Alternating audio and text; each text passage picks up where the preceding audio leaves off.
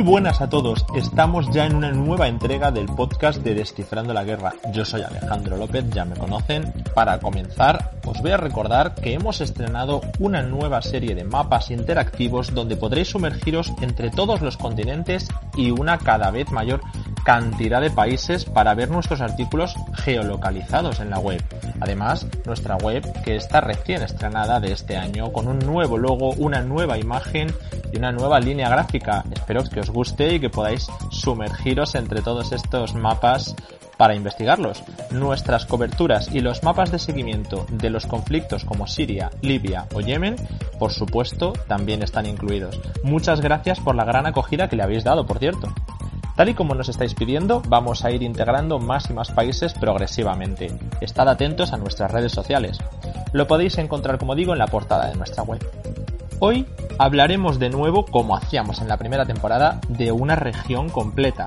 El cuerno de África en este caso. Y es que la guerra de Etiopía amenazaba con desestabilizar toda la región, por ahora ya implica a Eritrea, a Sudán y unos conflictos fronterizos entre varios de estos países. Para tener un análisis más completo de la situación en el cuerno de África, hoy hablaré con dos de nuestros expertos en la región, nuestros colaboradores que han estado cubriendo la región con nosotros en Descifrando la Guerra. Antes de nada, antes de empezar a debatir, vamos a escuchar un breve repaso de la situación en estos países. Y para ello tenemos el reportaje de nuestra compañera Miriam González, como en todas las ediciones. Vamos a ponernos rápidamente en contexto, por si no habéis seguido el tema. Enseguida estamos de vuelta. Comenzamos.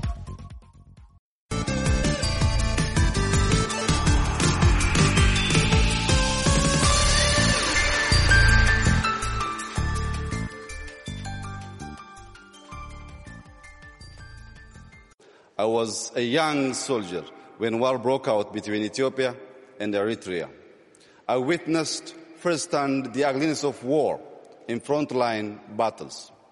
There are those who have never seen war but glorify and romanticize it. They have not La guerra es el epítome del infierno para todos los que participan en ella. Lo sé porque estuve allí y regresé. Estas fueron las palabras del actual primer ministro de Etiopía, Abiy Ahmed, cuando recibía el Premio Nobel de la Paz en 2019. El primer ministro de Etiopía, Abiy Ahmed, es el ganador del Nobel de la Paz 2019. El Comité Noruego del Nobel ha reconocido sus esfuerzos por lograr la paz y la cooperación internacional y, en particular, su decisiva iniciativa de resolver el conflicto fronterizo con la vecina Eritrea. Sus esfuerzos para conseguir la mejora de las relaciones con Eritrea le valieron este galardón. Eritrea y Etiopía han sido enemigos durante más de 20 años, tras la cruenta guerra de 1998 y 2000. Los esfuerzos de Abiy posibilitaron el establecimiento de las relaciones diplomáticas entre los dos países.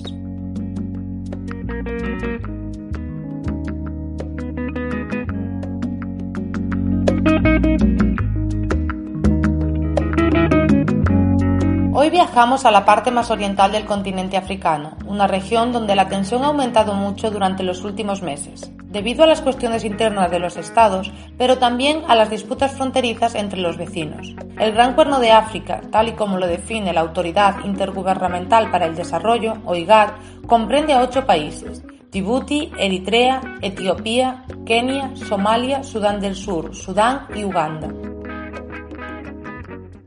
Es una zona con un importante componente estratégico al ser ruta de paso de una parte muy significativa del comercio marítimo mundial, pero la violencia, los conflictos y la sequía siguen siendo factores que determinan la realidad de estos estados.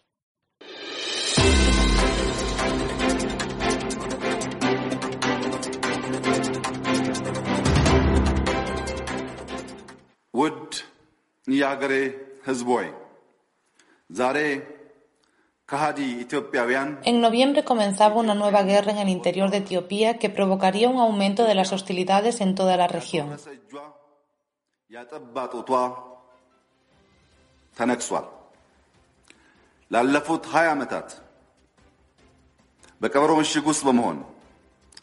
Abiy Ahmed aparecía en la televisión nacional el pasado 4 de noviembre de 2020 para dar otro discurso, pero esta vez no hablaba de paz, esta vez anunciaba la ofensiva del gobierno federal contra la región de Tigray, donde vive la etnia homónima, que salió de las estructuras del poder tras la llegada del primer ministro. El conflicto interno de Etiopía avivó los temores de una posible internacionalización del mismo, vinculando también a la vecina Eritrea. La ofensiva del gobierno federal etíope ha permanecido casi en la sombra debido a los esfuerzos del Ejecutivo por bloquear el acceso a la información. Se calcula que a finales de enero de 2021 unas 200.000 personas permanecían desplazadas de sus hogares y otras 20.000 habían huido al vecino Sudán.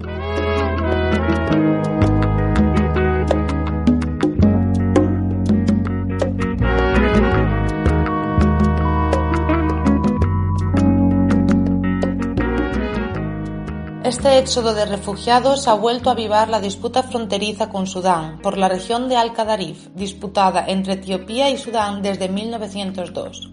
Se trata de una región fértil en la que convergen las fronteras de Sudán, Etiopía y Eritrea, y donde se han producido escaramuzas durante los últimos años. La falta de acuerdo para la delimitación de la frontera disputada y heredada de la época colonial ha provocado que diversas facciones políticas y sobre todo militares sudanesas hayan acordado realizar una recuperación total de la zona. Etiopía advirtió que las provocaciones de Sudán podrían traer consigo daños colosales. But first, Somalia's president has called for state leaders to meet next week to thrash out a way forward from the political uncertainty caused by a delay to elections. They should have, that should have happened on Monday, but the country's leaders couldn't agree on the arrangements. So President Mohamed Abdullahi Mohamed, widely known by his nickname of Farmajo, Somalia también ha experimentado una creciente tensión en los últimos meses, sobre todo tras el retraso de las elecciones presidenciales. El fin del mandato de Mohamed Abdullahi Mohamed ha generado una crisis política. La oposición ha pedido el traspaso del poder a un organismo de transición. La división política de Somalia es otra cuestión importante en el desarrollo de estos acontecimientos, ya que Jubalandia y Puntlandia han rechazado formar parte de las conversaciones que pretende realizar el actual presidente. Además, Somalilandia es un Estado autónomo independiente de facto desde hace tres décadas.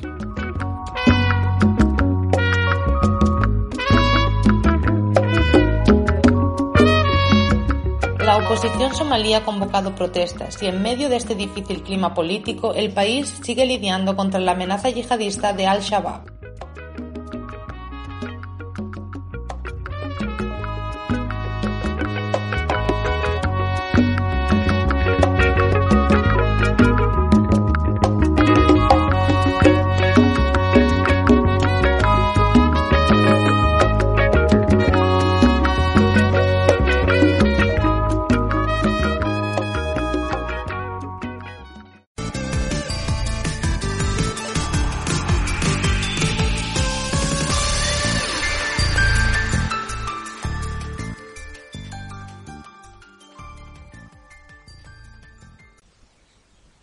Bien, pues ya hemos vuelto. Muchísimas gracias, Miriam. Con estas nociones básicas de la actualidad en el Cuerno de África, vamos a pasar ya con los análisis.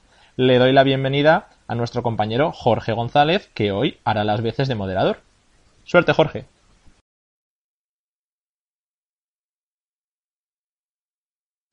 Hoy contamos con nosotros con nuestros compañeros Nacho Ibáñez, historiador. Hola, ¿qué tal? José Ignacio Contreras, jurista. Hola, buenas.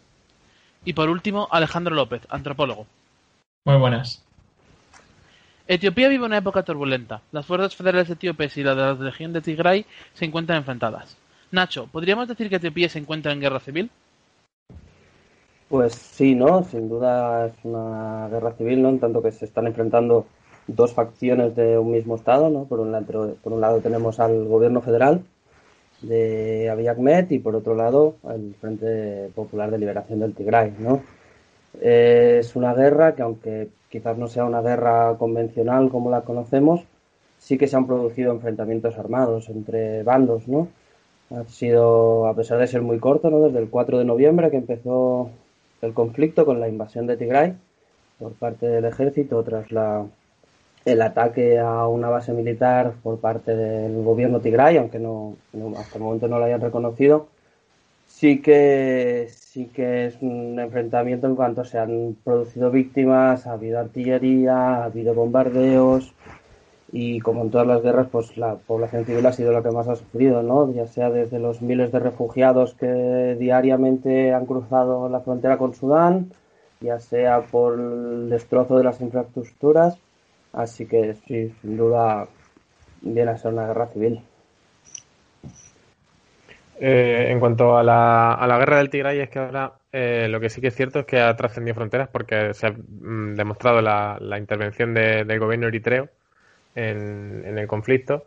Eh, ahora mismo la nueva con el nuevo cambio de con el cambio de administración que ha habido en Estados Unidos, el gobierno de Estados, Unidos, ha exigido recientemente la, salida de la retirada de las tropas eritreas del, país, con lo cual ahora mismo eh, el, conflicto la verdad que parece en un punto bastante complicado y sobre todo porque además los tigriñas están acostumbrados a ahora a, hacer, están muy habituados a hacer un tipo de guerra que es el de la guerra de guerrillas que les ha dado resultado en, la anterior guerra civil etíope contra el DERG, como eh, con la guerra con Eritrea en el 98, con lo cual eh, van, a, van a intentar resistir todo lo que puedan y el conflicto puede alargarse. Sí, yo diría que además eh, el, el, hecho de que Estados Unidos hable de la retirada de las tropas eritreas es más un reconocimiento tácito porque tanto Eritrea como Etiopía, el gobierno federal, estaban rechazando esa presencia de, de las tropas en Tigray. E incluso se ha hablado de que podría haber tropas somalíes, pero bueno, como digo, ni siquiera las eritreas habían sido confirmadas hasta en este momento y es un, es un punto muy importante que podremos comentar pero, pero desde luego que lo de la guerra eh, civil, como hemos comentado que hay en Tigray, creo que no se puede dar por concluida, porque aunque sí que se tomó la capital, eh, Mekele, por parte de las tropas federales, la persecución contra los líderes del Frente de, Liberación de Tigray continúa en las áreas montañosas y, y, bueno, no sabemos hasta qué punto podría llegar esto a recrudecerse si se logra la internacionalización del conflicto, que hasta ahora era una de las no apuestas, pero sí las eh, vertientes desde Tigray por el bombardeo sobre Asmara, la capital de Eritrea, o por los refugiados en Sudán, etcétera, pero se podría llegar a desbocar esa situación. Eh, sí, yo decir que, ahora mismo la, la región del Cuerno de África, pues con este conflicto además se encuentra pues en una, en una situación muy, muy, complicada y crítica porque, claro, hay que sumarle el frágil equilibrio que hay en Sudán del Sur, la guerra entre eh, con el terrorismo, con el Al-Shabaab. Entonces, eh, precisamente Etiopía, que teóricamente es, uno de los poderes más importantes de la región, eh, justo ahora mismo está en una situación bastante inestable, lo cual puede extenderse, puede hacer una regionalización de, la violencia. Me, gustaría añadir también la, importancia ¿no? que, no se le está dando y es que la persona que está llevando a cabo este, esta invasión es una persona que hace dos años le estaban dando el premio Nobel de la Paz, ¿no? Para que vean cómo, cómo ha cambiado la situación y cómo ahora es una situación totalmente caótica. Una zona que Tigray, que era de las más prósperas del país, donde, bueno, que aceptaba refugiados y que ahora mismo son los propios los propios tigriñas los que tienen que huir a Sudán, ¿no? De una situación totalmente catastrófica. Naciones Unidas habla de miles de personas sin acceso al agua potable, habla de hambrunas, se están juntando muchas zonas, muchas cosas que hacen que sea una zona bastante complicada ahora mismo. No, sí, que ha tocado un tema muy interesante, que era justo el de los desplazados, que a mí me parece eh, importante señalar que Etiopía es uno de los países considerados generalmente como el que mayor número de desplazados internos tiene, de, refugiados internos, porque desde la regionalización o federalización del país con entidades étnicas eh, han quedado muchas minorías eh, en otros territorios dentro del país que no son el mayoritario del mismo y por tanto han sido más perseguidos o más marginados en función de quién gobernara. Los Tigray han sido uno de los eh, que han formado parte de la coalición gobernante de Etiopía durante mucho tiempo.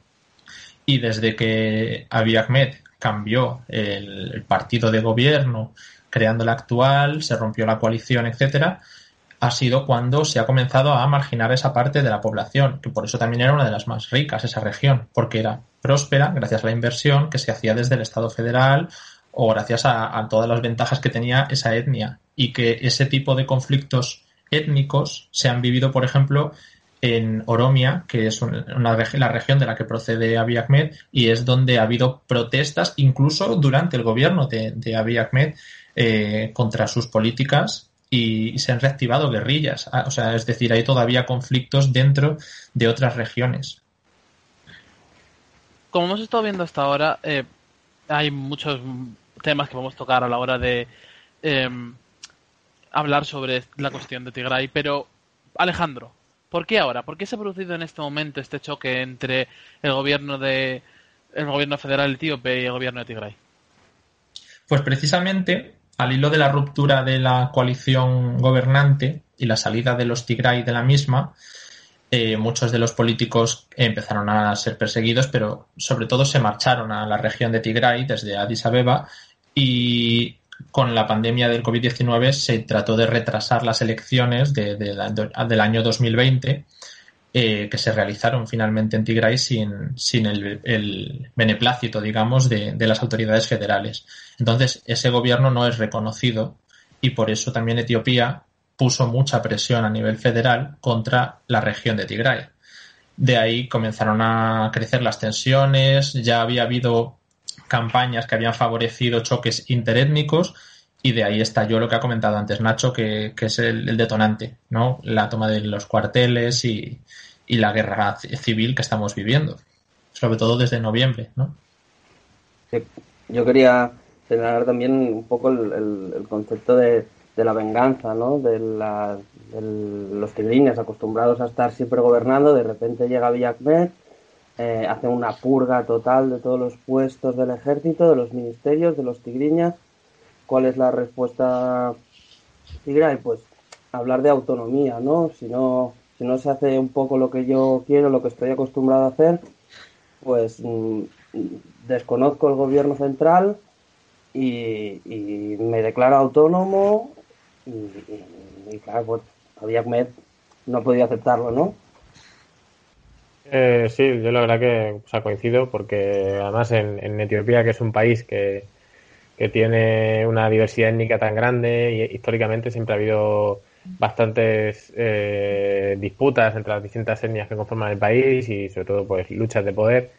Eh, ya se vio, por ejemplo, incluso tanto con la monarquía de Haile Selassie como con, durante el régimen socialista del DER, incluso hubo choques étnicos y, además en la guerra civil etíope que asoló el país entre el año 74 y el 91, incluso los propios grupos que se, que se enfrentaron al gobierno estaban enfrentados entre sí. Lo que pasa es que pues hicieron, decidieron hacer unidad frente al, al, gobierno, pero sí que es verdad que el, equilibrio étnico en Etiopía es bastante complicado.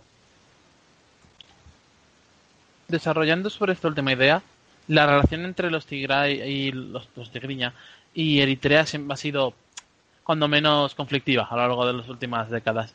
Eh, ¿qué, postura crees que está manteniendo Eritrea ah, sobre este conflicto? Ya como hemos hablado antes, eh, se ha visto que hay participación de tropas eritreas dentro de Tigray y Abiy firmó una, un acuerdo de paz con el gobierno eritreo finalmente tras las décadas después de la guerra. ¿Qué postura crees que está manteniendo el gobierno eritreo al respecto? Pues básicamente ahora mismo el, gobierno eritreo, mm, pues como he dicho antes, eh, hizo, eh, hizo alianza con, con el Frente Popular de, de Tigriña, el eh, Frente de Liberación de Tigriña durante la guerra civil contra el régimen del DER aunque tenían, tenían muchísimas diferencias entre ellos y, además en muchos de estos casos en los frentes de liberaciones siempre hay eh, eh, disputa por el poder o por la primacía dentro del dentro de las coaliciones que se forman para, para luchar contra un enemigo común eh, en el 91 los dos tomaron uno a Asmara y otro a Addis Abeba durante la guerra civil y lo que pasa es que mantuvieron más o menos su, su equilibrio hasta que a finales de los 90, en el 98, estalló la guerra entre Meles Zenawi, presidente de Etiopía, que era un tigriña, y, Eritrea. Entonces, eh, el presidente Isaías Afwerki desde entonces eh, ha mantenido esa versión respecto a los tigriñas y, y claro, contraste tras el ascenso al poder de, de Abiy Mohamed y la depuración de los tigriñas, pues básicamente ha, visto su oportunidad de, venganza, por así decirlo. Es, por simplificarlo un poco, ha sido un poco como el enemigo de mi enemigo es mi amigo. entonces, además, también le ha venido muy bien para, para perseguir a, refugiados eritreos. Hay reportes ya de, violencia, de, saqueos, de, secuestros de refugiados eritreos que estaban refugiados en, en, el Tigray y que ahora pues Eritrea ha visto una oportunidad de oro para, para traérselos de vuelta al país.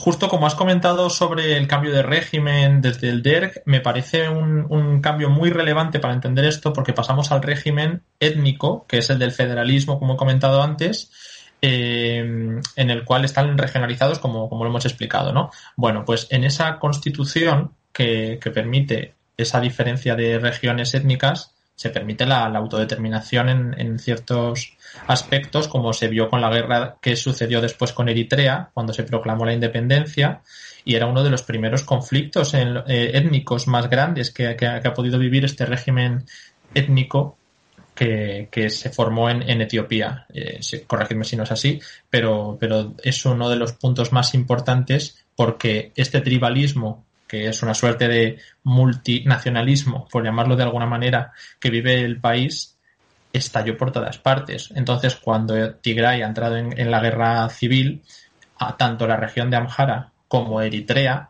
han podido aprovechar para entrar, según se declara desde Tigray, y hacer correcciones de fronteras, tomar otras, eh, otras localidades eh, y todo tipo de, bueno, de saqueos, etcétera, ¿no? Entonces, el papel de Eritrea como una de esos conformantes de ese federalismo étnico original, que luego se independizó, pues creo que está sobre la mesa. Yo también me gustaría añadir una última cosa y es que eh, además el, régimen de, de en, Eritrea eh, se sustenta sobre la base de, la alerta máxima y del miedo, por así decirlo. Porque la, la, mayor parte de los trabajadores en Eritrea son básicamente esclavos.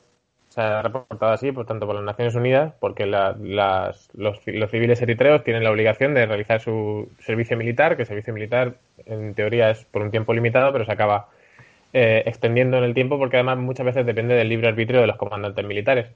Entonces, claro, es una manera de, tener, mantener un control férreo sobre la población y sobre cualquier tipo de oposición. Entonces, el, hecho de, ya de intervenir en una guerra ya le da eh, más eh, razones al, régimen de Afwerki para seguir manteniendo ese férreo control de, obligar a la gente a realizar un servicio militar, que al fin y al cabo acaba siendo trabajo esclavo porque pasan de, de manejar, pasan de la instrucción militar a directamente a trabajar en minas, a trabajar en eh, incluso como profesores, sanitarios, construyendo carreteras, etcétera.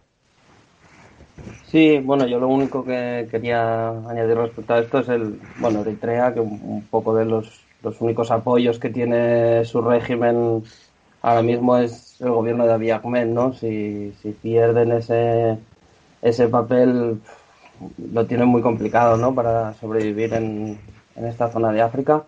También quizás destacar también el, que hay otras naciones que también se han visto de alguna u otra manera implicadas, ¿no? Se ha hablado también de que Sudán podría haber estado dando apoyos a, a los tigriñas. Se ha hablado también de una posibilidad de que Somalia haya colaborado con Etiopía. Es decir, es Eritrea, pero es mm, toda la zona se ha visto implicada de alguna manera u otra en esta guerra. Sí, que además Eritrea, eh, como digo, como antigua provincia, mantenía una relación muy tensa e incluso hostil con, con Etiopía, que cambió completamente en, 2000, en 2018 con, Abiy Ahmed y que por eso es por lo que se, se, se dio el premio Nobel de la Paz que has comentado antes, Nacho, al, al, primer ministro de, Etiopía. Pero, pero que digo, históricamente las relaciones eran muy agresivas y Etiopía se, se encargaba de, parar muchos proyectos internacionales que pudieran beneficiar a Eritrea en la región.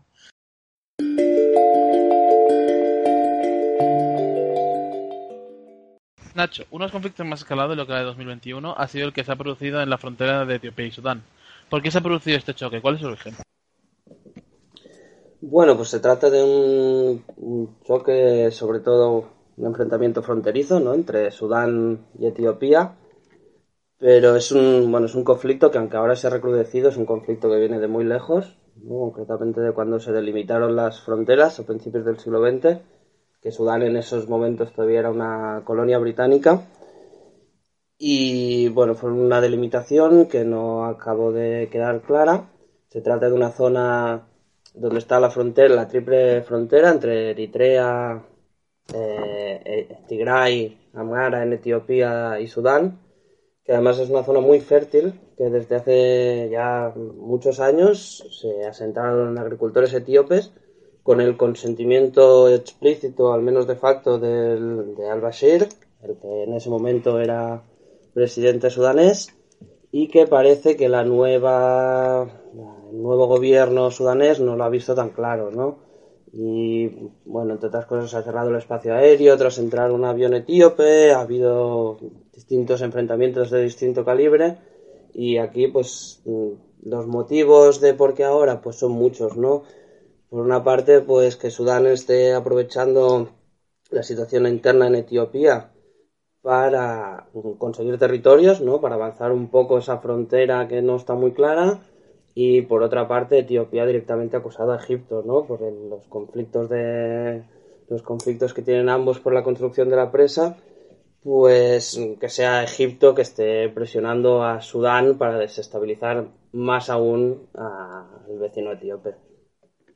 Pues sí, yo comentar es eso, que lo, como ha dicho Nacho, eh, que al fin y al cabo también eh, en esa zona de África que tan desértica como que además el Nilo es eh, la fuente de, la prosperidad para muchísimos países, al fin y al cabo es necesario para Sudán es conveniente cuanto sea más conseguir territorios fértiles para, para poder además en una zona sobre todo Sudán y Sudán del Sur que han tenido están teniendo unos problemas muy grandes de, hambruna, eh, puede ser un, factor mm, vital para la, su, supervivencia. Eh, sí, yo, yo diría además que el papel de Sudán, claro, ha cambiado muchísimo porque desde la, época de Omar al-Bashir se, se apostaba más por una una política más de arabización de, la política en el norte, por eso Sudán del Sur, que era más del África negra, eh, acabó eh, independizada, pero seguía habiendo otros conflictos eh, dentro de Sudán, como bueno, era Darfur, que lo dividieron para eliminar su, peso étnico, Darfur del Sur, Kordofán del Sur, el Nilo Azul. Entonces había muchas regiones que todavía estaban con problemas dentro de Sudán. Entonces, el hecho de que con Etiopía pueda existir eh, un conflicto actualmente les puede servir para, eh, bueno, dar un cambio de esa imagen nacionalista que llevaba anteriormente Omar al-Bashir y apostar por potenciar la parte militar del gobierno de transición, eh, ya que estás poniendo al enemigo externo frente a un enemigo interno, aunque siga habiendo milicias internas, ¿no? Pero el, choque con Etiopía beneficia, beneficia a ambos países y por eso parece que no hay ningún motivo para que desescale, porque los dos pueden vender el enemigo externo y la ganancia de territorio frente a los problemas internos que tenían. Precisamente en relación con este tema, quería preguntarte, Alejandro, ¿de qué manera podría haberse afectado la transición por el conflicto en Etiopía? Sí, pues precisamente sobre eso eh, es, es, lo que comentaba de el gobierno de transición, que tiene una parte civil y una militar, que es la que ha ido cambiando, eh, supone un cambio más en la región, como, como vimos con la caída del gobierno de Egipto, que era favorable a, Turquía, el de Mohamed Mursi, o con la caída de Omar al-Bashir. Eh, entonces, la llegada de un nuevo gobierno que se aleja de ello, que apuesta por una alianza con, eh, los Emiratos Árabes, una alianza con Israel en la que se normalizan relaciones, con Estados Unidos que le saca de la lista de organizaciones de, de países patrocinadores del terrorismo, con Rusia que se, que se les da la base militar tan, tan importante que, acabará produciéndose en el puerto de Sudán. Entonces, este cambio les acercaba en principio más a, Etiopía, que, estaba en contra de, Egipto, por lo que has comentado de, la presa, sin embargo, no sabemos de qué manera puede desbocarse la situación con el choque que estamos viviendo en la frontera, aunque parece también consecuencia de la desestabilización interna de Etiopía, que al final acaba afectando a toda la región porque es un epicentro regional. Habéis hecho varias mención a, la cuestión de la presa. Si alguien quiere hacer una breve explicación sobre la cuestión. Bueno, pues yo mismo la, La gran presa es una presa enorme, creo que es considerada la más grande de África, que se va a hacer en el Nilo Azul y que el, bueno, el Nilo Azul nace en Etiopía, pero recorre también Sudán y Egipto. Y la hace Etiopía porque es un gran deficitario de, energía eléctrica y que de esta manera podrá abastecer prácticamente a todo el país, incluso vender esta energía fuera, ¿no? Esto para, para Egipto, que está acostumbrado históricamente desde el antiguo Egipto a controlar cómo quiere las aguas del Nilo, pues es chocante, ¿no? Evidentemente no quiere aceptarlo y bueno, ya llevan años de negociaciones en las que no se está llegando a nada. Parece que en los últimos meses Etiopía ha empezado a llenar ya la presa. Egipto ha amenazado en varias ocasiones de intervenir militarmente en Etiopía. Bueno, es un conflicto que de difícil solución y que parece que no, no, tiene una solución fácil. Eh, si queréis, respecto a lo otro, también lo que hablabas antes, yo una cosa que me gustaría señalar también es los, problemas internos en Sudán entre el órgano militar y el órgano civil, que en muchas ocasiones parecen no estar del todo de acuerdo. Quizás es el, el órgano militar el que lleva un poco más la política exterior y el que ha querido acercarse más a, Egipto, ¿no? Vemos, vemos estas desavenencias, por ejemplo, en las en una reunión que mantuvo mantuvo Sudán con Israel y que la parte civil del gobierno dijo que directamente ellos no habían estado informados, ¿no? Llama mucho la atención, yo quizás destacaría que el conflicto este con Etiopía es una manera de, de demostrar el ejército que ahí están, que siguen teniendo el control y que, que bueno, que nadie los parará en sus objetivos. Sí, en, la verdad que, como dice aquí el compañero, la, la, parte militar siempre ha sido muy importante en Sudán, fueron el sostén de la, del gobierno de Omar al-Bashir hasta que directamente se negaron a, disparar sobre los manifestantes en, en, las protestas de Khartoum. Entonces, y es, una parte muy, es una parte vital y bueno, como en muchos países africanos, el ejército siempre tiene una, un papel preponderante en la política nacional. Sí, además es que el, el gobierno de, de, Abdallah Hamdok es efectivamente que se está acercando mucho a, Egipto y que por un lado Egipto parecía que hace unos meses tenía una postura muy débil en la región porque se veía atrapado entre el conflicto con una Etiopía fuerte y con una Libia turca. Y ahora se encuentra que se han dado la vuelta a las tornas, porque Etiopía está desestabilizada internamente, Libia está relativamente congelado, con una participación de Egipto en las conversaciones bastante importante, y Sudán ahora no está tan mediadora, sino que ya es una parte interesada en, la hostilidad con, Etiopía.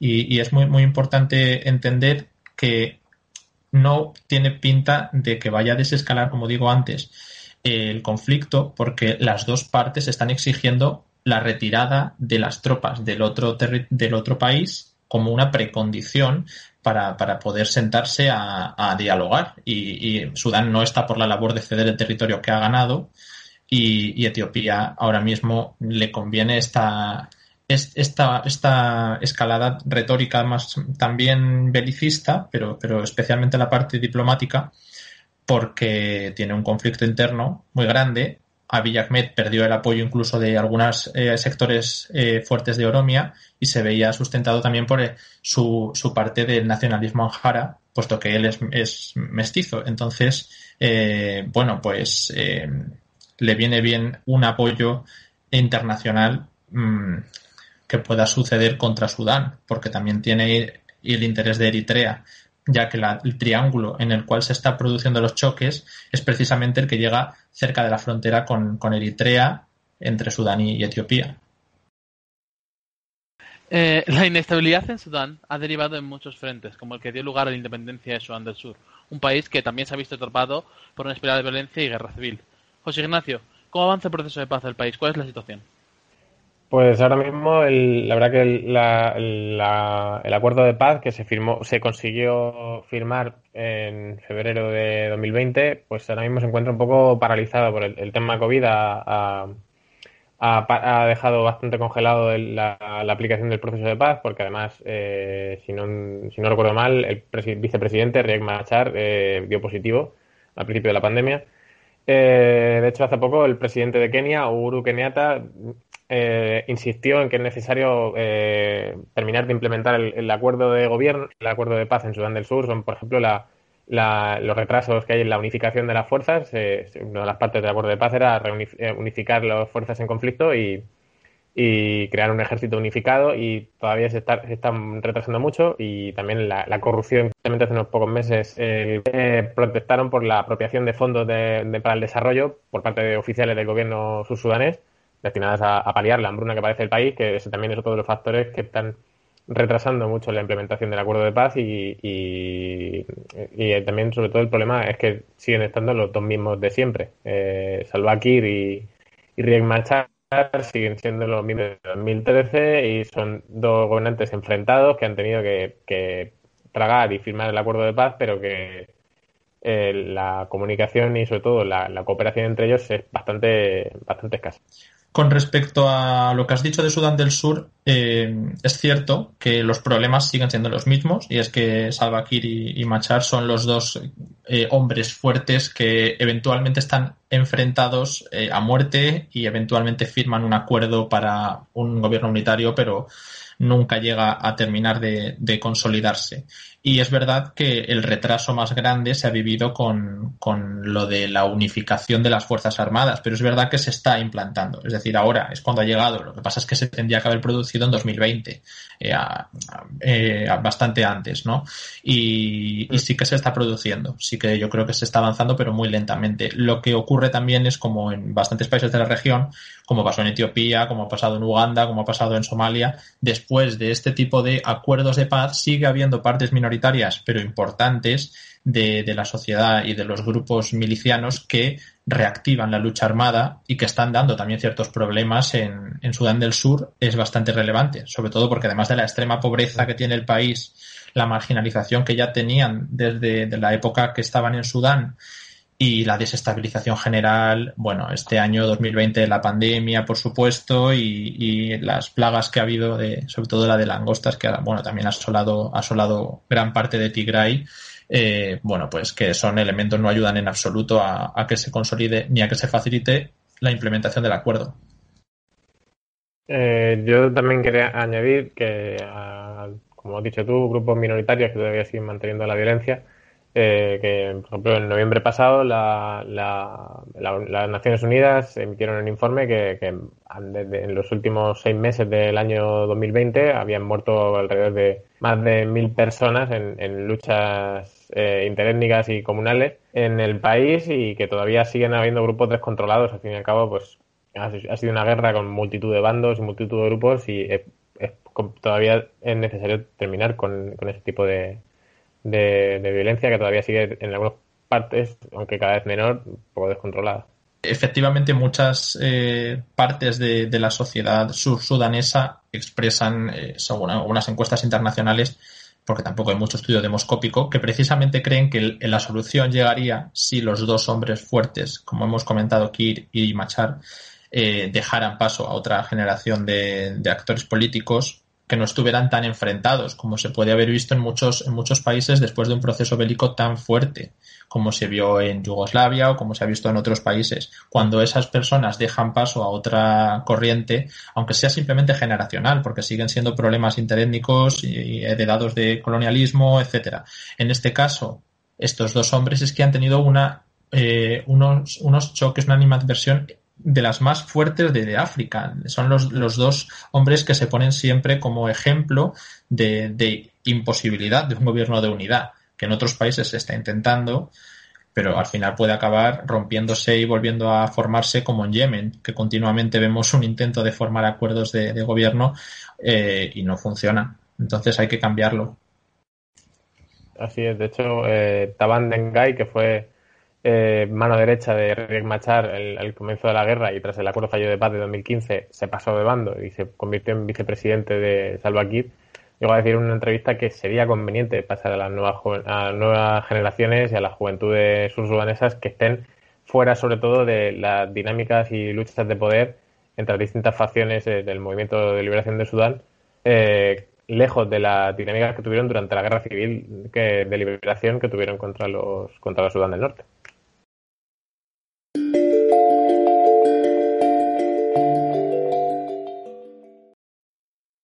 Como hemos dicho antes, hay un gran número de conflictos y cuestiones de interés ahora mismo en esta región. Por lo tanto, vamos a pasar a otro tema, en concreto a Somalia.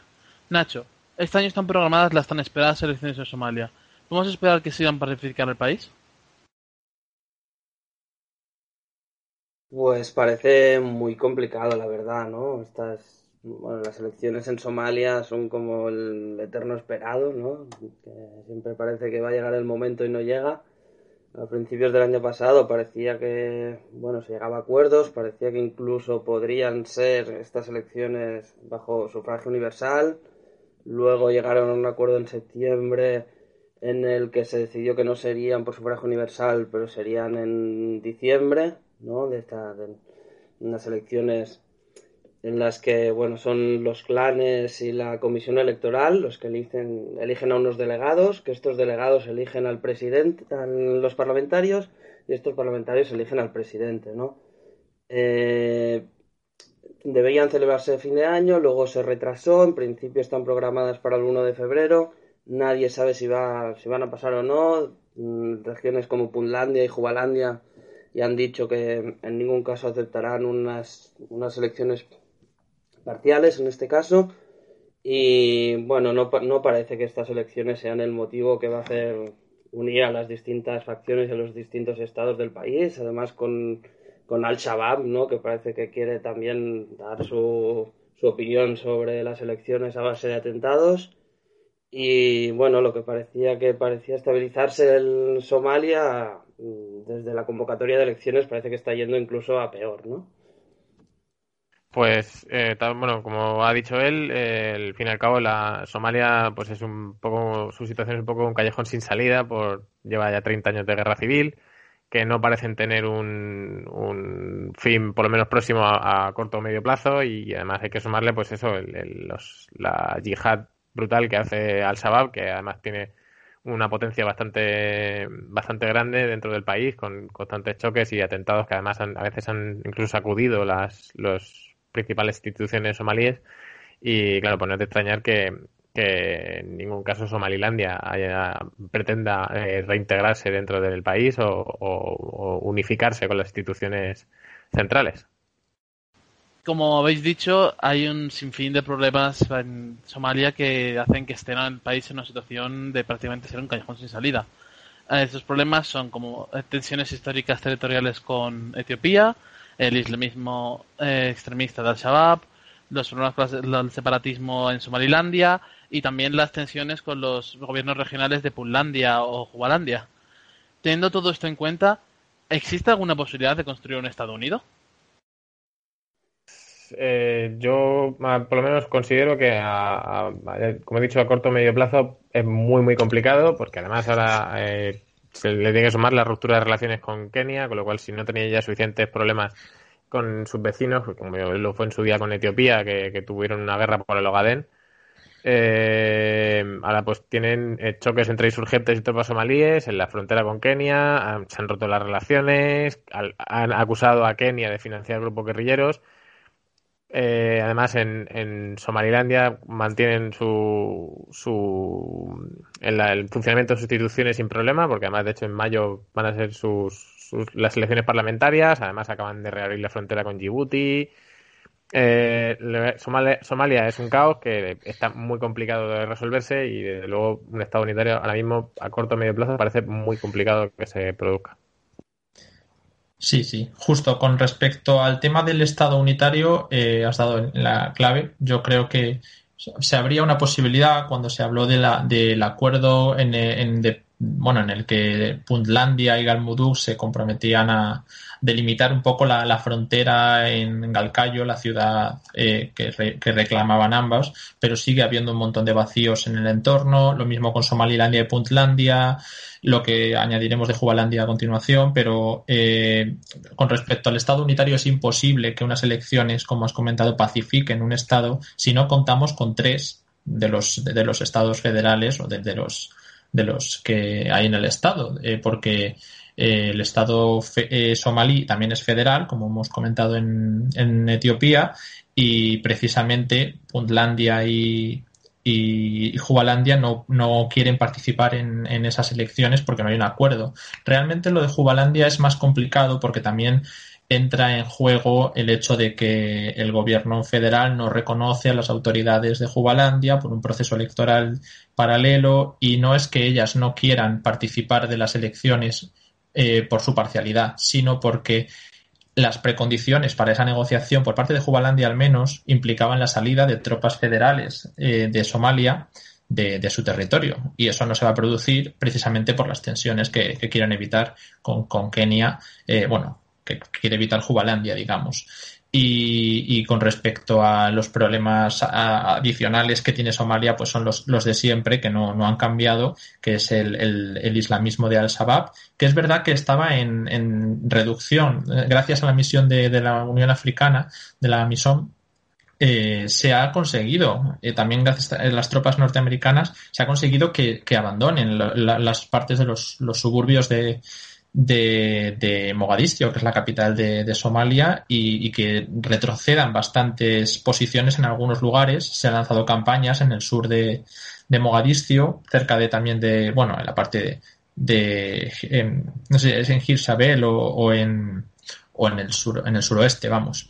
Y se han asaltado varios eh, de los lugares de eh, feudos, de, digamos, de Al-Shabaab incluso las fuerzas, me parece que son de, Uganda o de otros países que forman parte de la MISOM, eh, están haciendo una campaña bastante extensiva. La cuestión es que eso se acaba en 2021, porque el presidente de Somalia no quiere que, continúe la, campaña de, la Unión Africana. Además, Estados Unidos se ha retirado con, Donald Trump antes de, su salida en 2021 y no se sabe si vendrá o no de nuevo de, la mano de Joe Biden para, volver a introducir tropas en, Somalia. Entonces, pues eh, eh, Al-Shabaab tiene todavía mucho territorio que podría ganar si, si este vacío no lo ocupa nadie o si no hay un Estado unitario que pueda hacer frente a estas amenazas.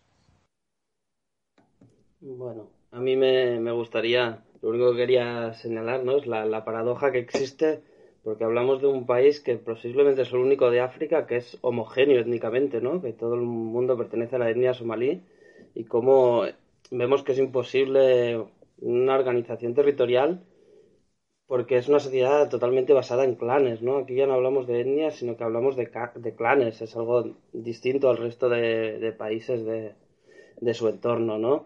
También me gustaría destacar que es complicado hablar de de un país como Somalia, cuando Somalia pues ha estado dividido mil veces, ¿no? El colonialismo ya dividió el país entre británicos, italianos, incluso franceses.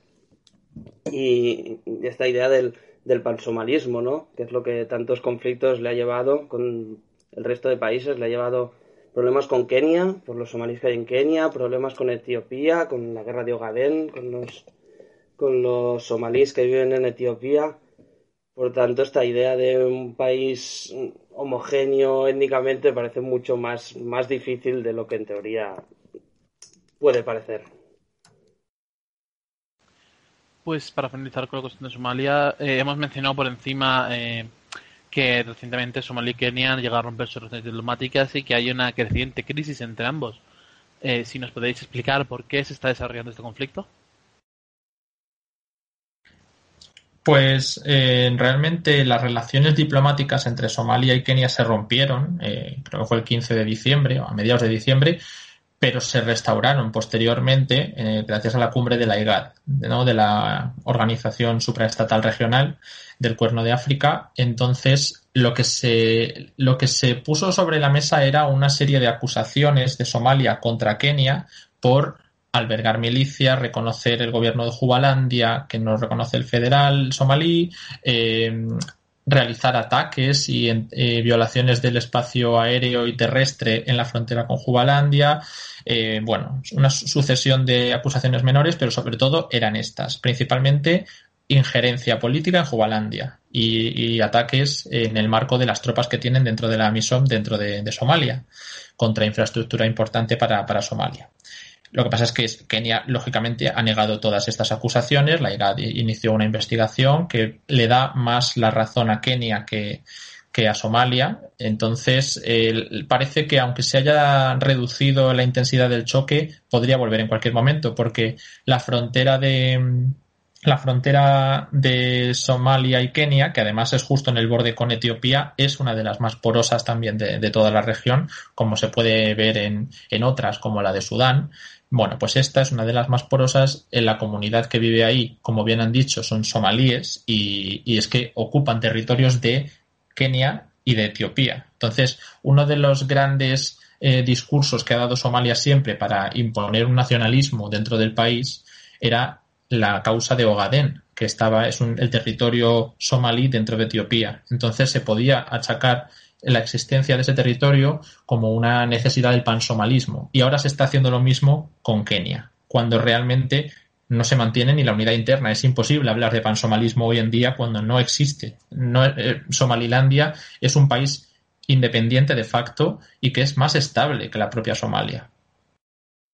Mm, sí, bueno, yo por último, eso, como ha dicho él, que Somalilandia es, es el país mucho más estable que la propia Somalia y además eh, mantiene incluso por relaciones diplomáticas con, con o, encuentros por lo menos con líderes y presidentes de, otros países. Que además, como he dicho, en mayo tienen las elecciones parlamentarias. Somalilandia, la verdad que es entendible que no, no quiera volver a, reintegrar Somalia, teniendo en cuenta que la estabilidad que tiene y de la que no, no posee Somalia ahora mismo.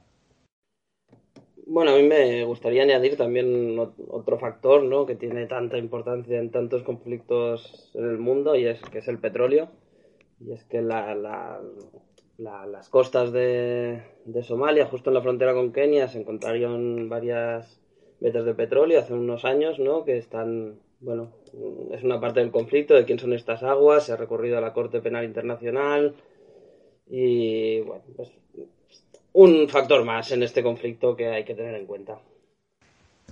Sí, es la Corte Internacional de Justicia la que va a intervenir en este tipo de, conflictos y, y, sí, completamente lo que ocurre también es por cuestiones comerciales, por, cuestiones de, contrabando, del petróleo, la delimitación marítima. Son bastantes los factores que hay sobre la mesa y, como digo, afectarán de manera determinante a las elecciones de, de Somalia si llegan a producirse porque es, no es solamente Somalilandia la que no participa, como hemos comentado antes José Ignacio creo que fue, sino que Puntlandia y también Jubalandia son las que no van a participar. Por lo tanto, es una elección en la que participan cuatro estados federales, que además son, creo que, eh, y Hirsabel, el suroeste y, la región de, Mogadiscio, que, que, también es un sujeto federal propio y, y eso no puede dar una estabilidad al país de ninguna manera, la verdad.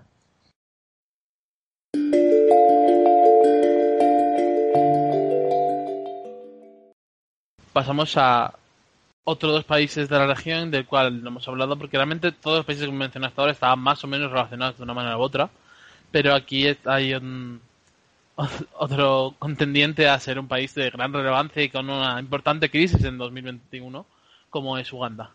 Recientemente se han celebrado elecciones en Uganda que han supuesto un hito para la historia democrática. El presidente Museveni ha revalidado el cargo, pero ha contado con una fuerte oposición política y social, probablemente la más grande hasta la fecha. ¿Tiene Museveni asegurado el control de la constitución social? José Ignacio. Eh, ahora mismo, la verdad que la situación para Museveni es bastante complicada porque eh, tiene acusaciones de fraude no solo por la oposición, sino también por eh, la Unión Europea, la Unión Africana, Estados Unidos han, afirmado que esas elecciones mm, quizás no fueron del todo limpias y además con el arresto domiciliario que ha tenido al opositor Bobby Wine, que bueno, la corte eh, ugandesa ha revocado el arresto, tiene un problema bastante grande porque mm, la, propia oposición ha dicho que no, no tiene ninguna, ninguna voluntad de rendirse ni de permitir que, que, la, que siga Museveni en el poder. Hace poco una líder del partido el NUP, el partido principal de la oposición, dijo que, no tiene ningún no tienen nada que perder y que van a estar van a, mantenerse en pie hasta hasta que hasta que consiguen el cambio y que han tardado 30 años en, en, conseguirlo después de pues, los 35 años que lleva en el gobierno Museveni. Bueno, yo creo que sin duda no tiene el mismo poder que tenía antes Museveni, pero eso no quiere decir que no tenga el gobierno bien, bien cogido y sea, será muy difícil que lo suelte, ¿no? Parece, bueno, es, es difícil saber lo que está pasando allí realmente, ¿no? Porque hay un cierre de Internet pero por lo menos lo que se ha obligado es que grandes aliados históricos de Uganda, como pueden ser Estados Unidos, se han visto obligados a, hablar y a reconocer que hay un existe un problema, hay, puede ser que haya sido fraude y mientras tanto Museveni, pues él a verlas venir, ¿no? ¿no? Tampoco ha declarado nada al respecto, lo da todo por supuesto y mientras tanto ya ha colocado su, su hijo en posiciones de poder sí que es verdad, será complicado más la situación, pero creo que sigue teniendo el gobierno bastante por la mano, va a ser difícil sacarlo. Y que además lo de que las elecciones hayan sido fraudulentas o no, podemos verlo de otra manera. Museveni lleva décadas en el poder, alternándose mandatos y el resto de eh, bueno, el resto de entidades que han hecho de validación internacional de las elecciones las han aprobado siempre, incluso hablando de democracia dentro de un, un único partido o que tenían que presentarse independientes, depende del momento histórico de Uganda, ha habido diferentes modelos, ¿no?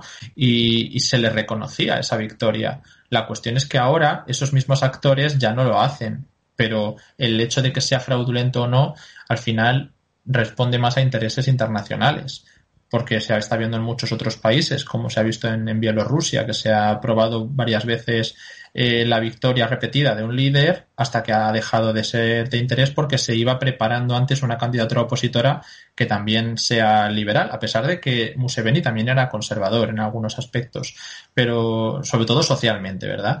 Pero, pero, pero el resto de candidatos eh, eh, ofrecían una alternativa liberal.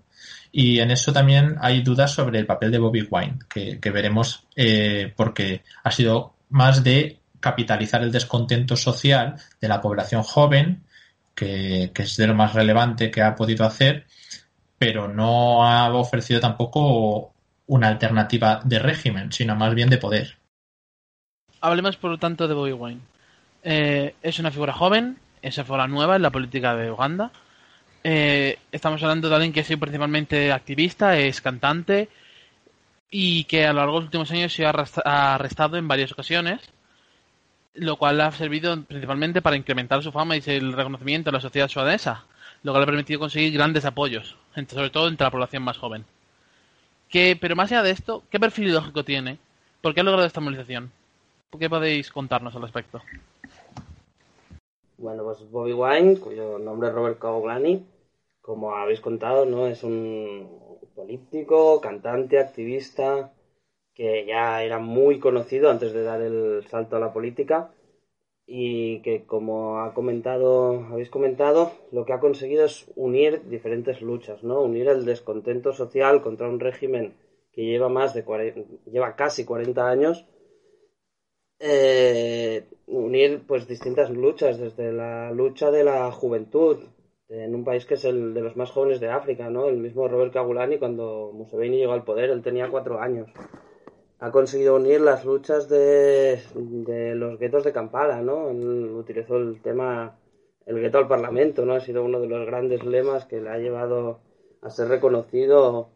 Yo creo que el, el papel más importante de Bobby Wine es el haber confluido un montón de luchas su ideología, pues según conocemos las, enmarcamos las ideologías, más en Europa, quizás, Estados Unidos, mm, es difícil de definir, ¿no? Es una, es, quizás lo definiríamos como progresista, pero es más bien una idea anti-régimen, ¿no? Anti-perpetuación en el poder.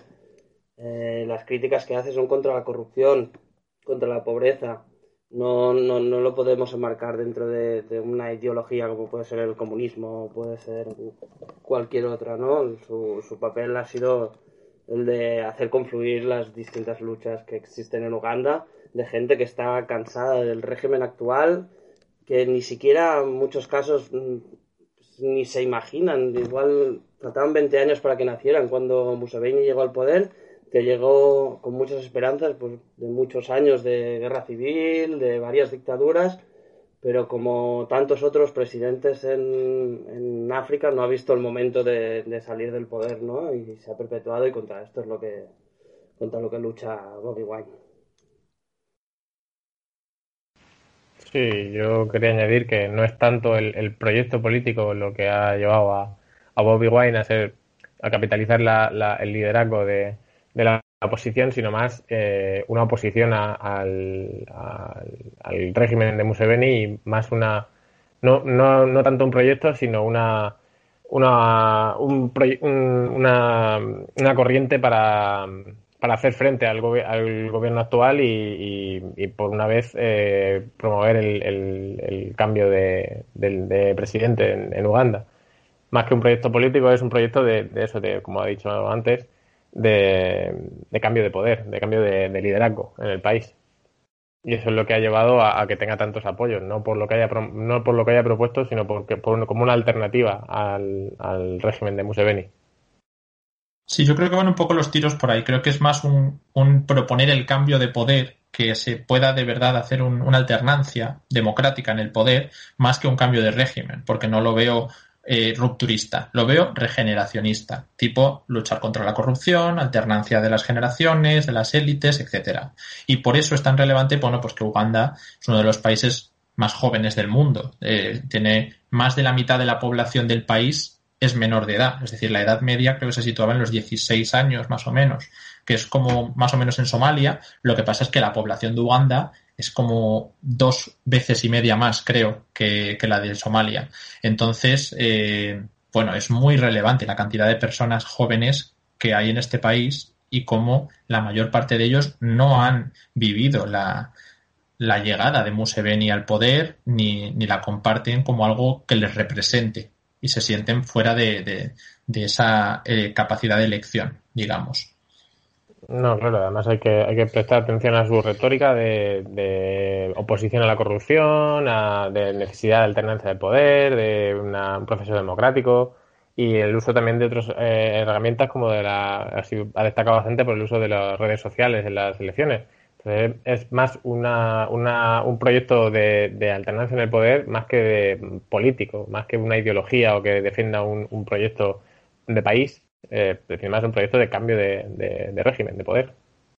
Bueno, yo mm, creo que estoy de acuerdo en algunas cosas, pero sí que sí que ha jugado un papel de, de hablar de régimen, ¿no? Cuando habla de Museveni se refiere a él como un dictador quizás no, tiene, no, no exista una idea formada exactamente de qué régimen querrían, pero yo creo que sí que tiene claro quién es el enemigo, qué es lo que hay que cambiar, ¿no? Aunque es verdad que una de sus, sus máximas defensas es la Constitución, ¿no? Y de lo que más hablan sus mítines y lo que le hizo más conocido políticamente es su defensa de la Constitución, cuando Museveni quiso cambiarla para perpetuarse en el poder. Es, es complicado, me cuesta calificar ni que no sea totalmente lo que busca un cambio de régimen, mm, me parece complicado. No, claro, o sea, yo a eso me refería, que era, pues, básicamente no un cambio de cambiar la estructura del país de arriba abajo, sino que cambiar lo que viene siendo el que está en, el, en, el, en lo alto de la, de la pirámide, en la cúspide. Por cómo lo planteáis, todo me parece indicar que Uganda se precipita hacia un periodo de inestabilidad, al menos en el campo político. Eh, siendo esto así, eh, ¿de qué manera puede evolucionar su relación con otros países? Ya que, como habéis mencionado antes, Uganda ha tenido un papel a la hora de participar en procesos de resolución de conflictos, como es el de Sudán del Sur.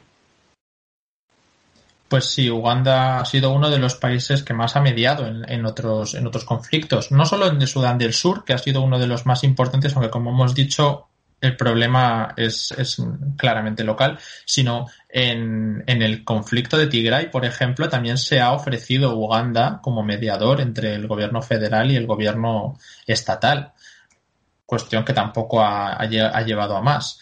Eh, pero también ha sido muy relevante en, mover gobiernos en Burundi o en la, relación que mantenía con la etnia Tutsi de, Ruanda, que es uno de los puntos quizá más relevantes de Uganda, eh, ya que, bueno, luego el conflicto de Ruanda ha dado mucho de sí con, con respecto a qué etnia era la que tenía el poder y el enfrentamiento muy, muy enconado al estilo etíope. Pero, pero también Uganda ha formado uno de los eh, grupos más fuertes dentro de, la misión de la Unión Africana dentro de Somalia, como lo hemos comentado antes, para la lucha contra el Shabab. Y, bueno, que eso en realidad afecta a toda la región, porque Al-Shabaab tenía también eh, actividad en Kenia y la, podía tener eh, perfectamente en Somalia, perdón, en Somalia, en Etiopía y en Uganda. Y el, hecho de que Uganda se desestabilice quizá no es un foco de conflictos como en Etiopía, pero sí puede perjudicar a los países de, los lagos, como son Ruanda, Burundi y la República Democrática del Congo, más que a los del Cuerno de África, que también, por lo que acabo de comentar. Y es que en la República Democrática del Congo es otro de los puntos donde se da la frontera porosa que hemos comentado en otros puntos de África, ya que Ruanda y, también en, algunos casos, en algunos eh, casos Uganda pues tienen un comercio exterior muy fuerte gracias a las materias primas que, vienen de, la República Democrática del Congo sin control, sobre todo en la región de Kivu del norte.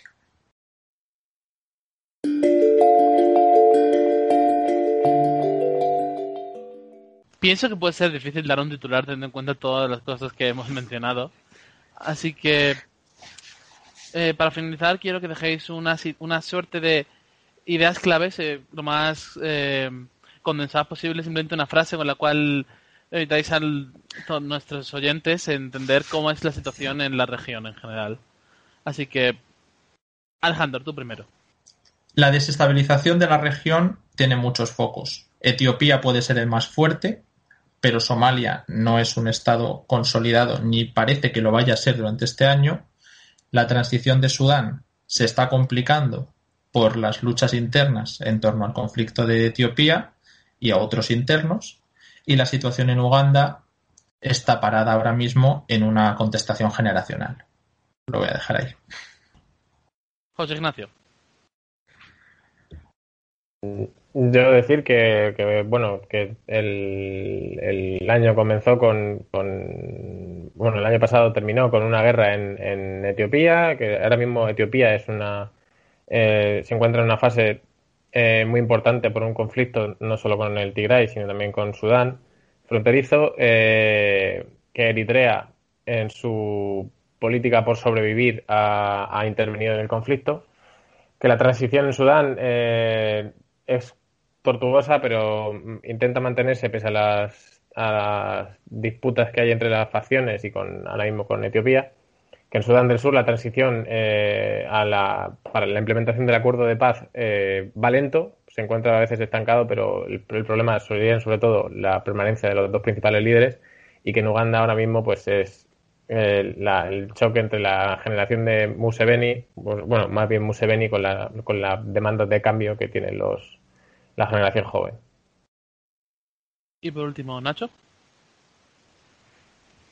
Bueno, para mí lo importante es la interrelación entre todos estos países y cómo, cómo en esta zona se ve cómo lo que ocurre en un país tiene efectos en todos los otros, cómo se trata de una zona clave económicamente y estratégicamente para otros países de la región, en la que hay, tienen intereses Turquía, tiene intereses Estados Unidos, tiene intereses Egipto, y cómo Etiopía hace un poco de centro de todas estas estas luchas porque como vemos hemos el caso de tiempo hemos nombrado prácticamente hablando de todos los países no y tiene tiene reminiscencias en el conflicto con Sudán en el conflicto de Somalia con, bueno en toda la región no con Eritrea.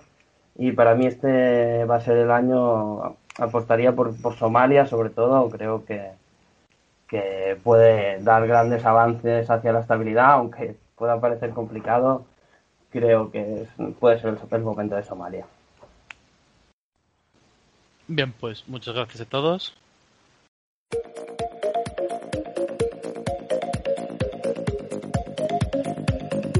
Hasta aquí el programa de hoy.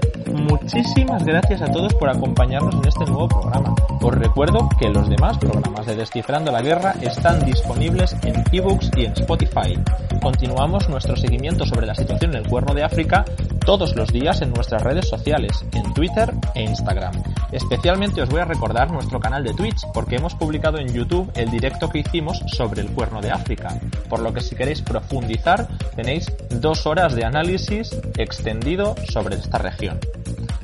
Porque cada uno de estos países daría para un programa propio, pero como digo, para eso tenéis disponibles nuestros hilos y nuestros artículos en Descifrando la Guerra. Yo os invito a leer los análisis concretamente de nuestros colaboradores que han venido hoy, que se han estrenado en el programa con nosotros. Nacho Ibáñez escribió sobre las elecciones en Uganda, sobre la realidad étnica de Etiopía y sobre el choque entre Etiopía y Sudán, otros temas como la guerra entre Eritrea y Etiopía o sobre el estado de Somalilandia también muy variado y completo como veis. Y José Ignacio Contreras, que también ha estado con nosotros, ha publicado artículos sobre Etiopía en Tigray, Eritrea y Sudán del Sur. ¿Tenéis material para profundizar? En mi caso podéis ver una serie de artículos de Somalia que hemos ido profundizando sobre la crisis constitucional, sobre Jubalandia, el estado que agrieta las relaciones entre Somalia y Kenia, y sobre la mediación internacional, en este caso sobre Djibouti. Por lo tanto, todos nuestros ojos sobre el cuerno de África y antes de despedir este espacio os voy a recordar también nuestra newsletter, porque solo escribiendo vuestro correo recibiréis todos los domingos directamente en vuestra bandeja de entrada un resumen con lo más relevante que ha ocurrido en la semana, de parte de Descifrando la Guerra, y además gratis. Así que si no puedes estar pendiente durante la semana, pues no te pierdes nada. En fin, que ya cerramos. Gracias por guardar este rato para pasarlo con nosotros. Espero que os haya interesado mucho esta región, que no es para nada fácil de seguir. Nos escuchamos en el próximo programa.